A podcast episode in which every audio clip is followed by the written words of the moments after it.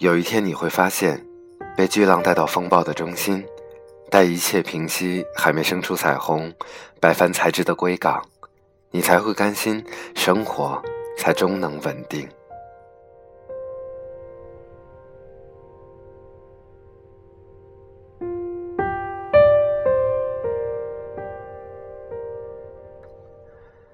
这样的一段文字来自于一位我非常喜欢的作家简安，而今天想要和所有的你分享的，正是来自于简安的这篇文章《少年如白帆》。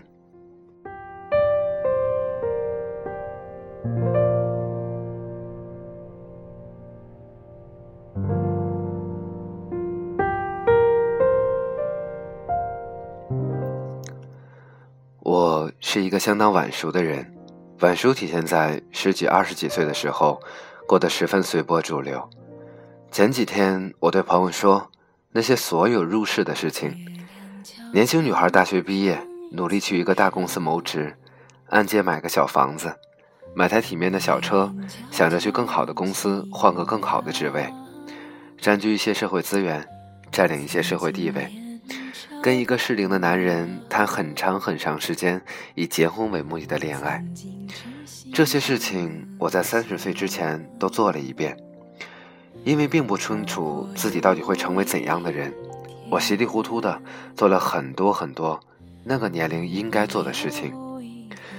那个时候，我整天坐在陆家嘴的写字楼里面，给老板们写 speech，跟全上海无数个英文名字叫 Jane 的小白领一样。我的工作的地方呢，并不赖，周围有很多的学业、工作、家庭都很顺遂的女性，她们在猎头那里保持一定的活跃度，收到老板的升迁邮件的时候心情激动，休完产假火速的回到自己的岗位上，一表工作生活两不误的决心。每一个阶段，公司都会来很多新的实习生，他们都为能在这家公司实习而感到兴奋和骄傲。就跟当年我刚拿到 offer 的时候一模一样。可是事实是我连上海的一个城区都没走出去过。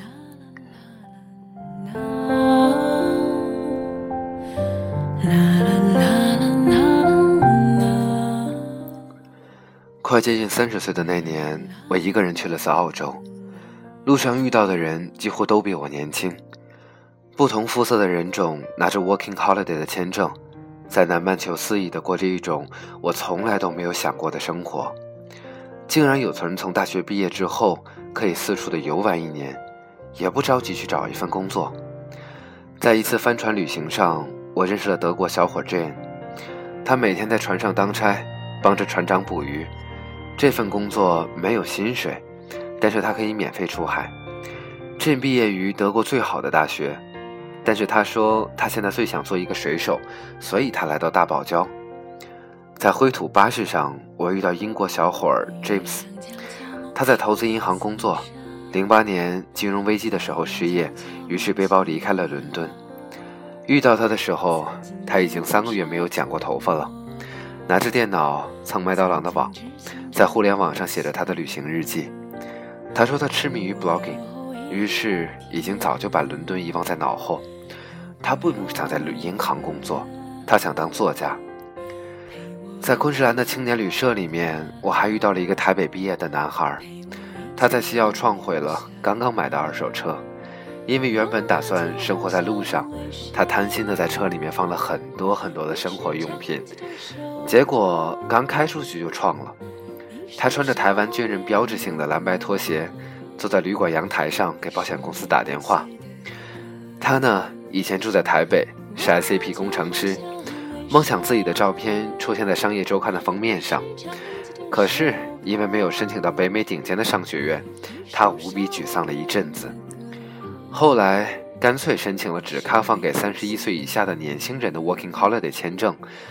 于是现在的他在澳洲一边打工一边旅行。而这个男生，他只比我大一岁。那一年是他申请 Working Holiday Visa 的最后的机会。我们在昆士兰告别后，他一个人跑去另外的农场干了半年，工作非常的简单，擦洗苹果。离开澳洲后，他依然还是去了北美念商学院，但是他写了邮件告诉我，在那个农场那几个月，他想明白很多事情，觉得上商业周刊封面不再是人生最伟大的梦想了。那次旅行之后，我也从十分入世变得十分出世，脱胎换骨似的想要换一种方式体悟人生。二十多岁的时候，过于追求实际的东西，让我如今反而活得飞檐走壁。我可能受够了那种唯心安定的自己。我的人生就要被困在一间大上海的小公寓里了吗？我记得当时坐在格子间给 CEO 写 speech 的时候，我曾这样想。因为转过身来知道自由自在的好处，我一直不太主张年轻人们过早的安定下来。晚开化是这一代的共性。独生子女，父母辈的世界观还不够开放，大多数人到了二十多岁的时候，依然还是懵懂的心智。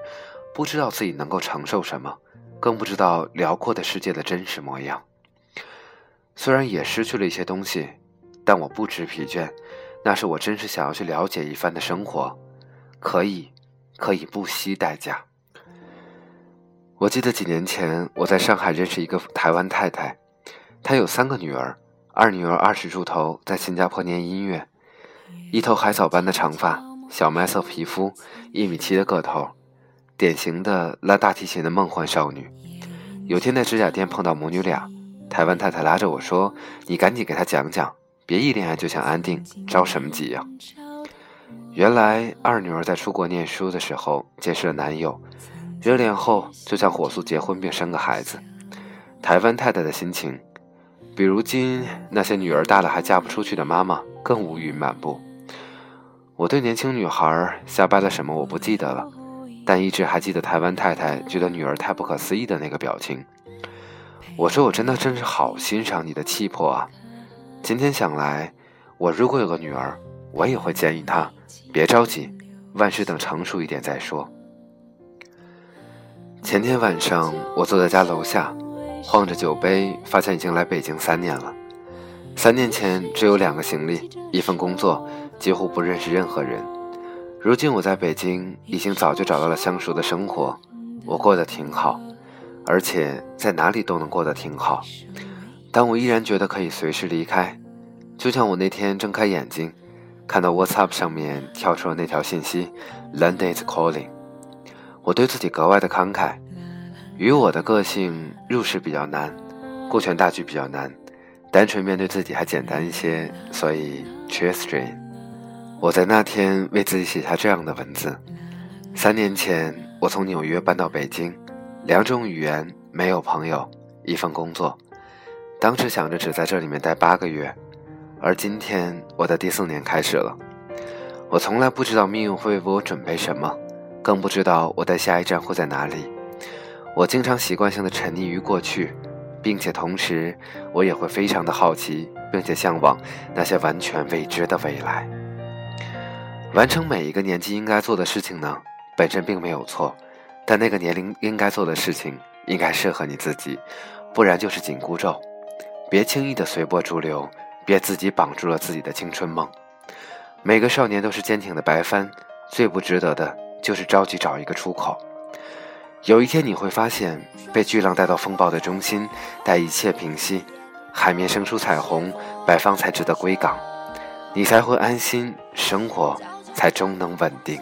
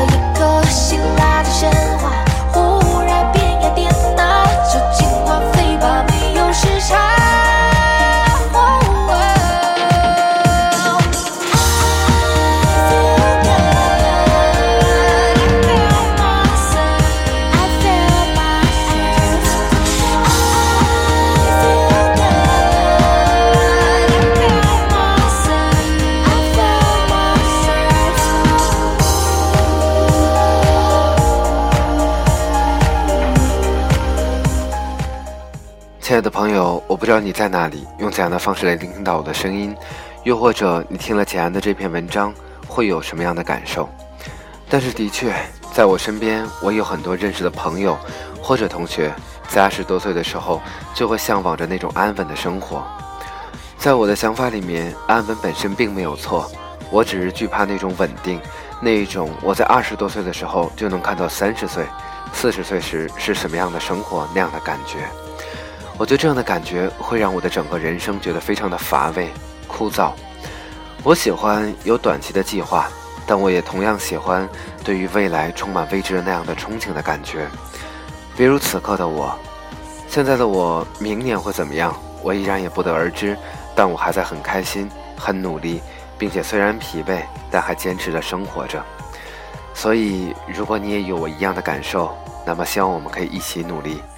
这里是一个人的自言自语，我是 Jesse，希望下一期依然有你的聆听。晚安，再见。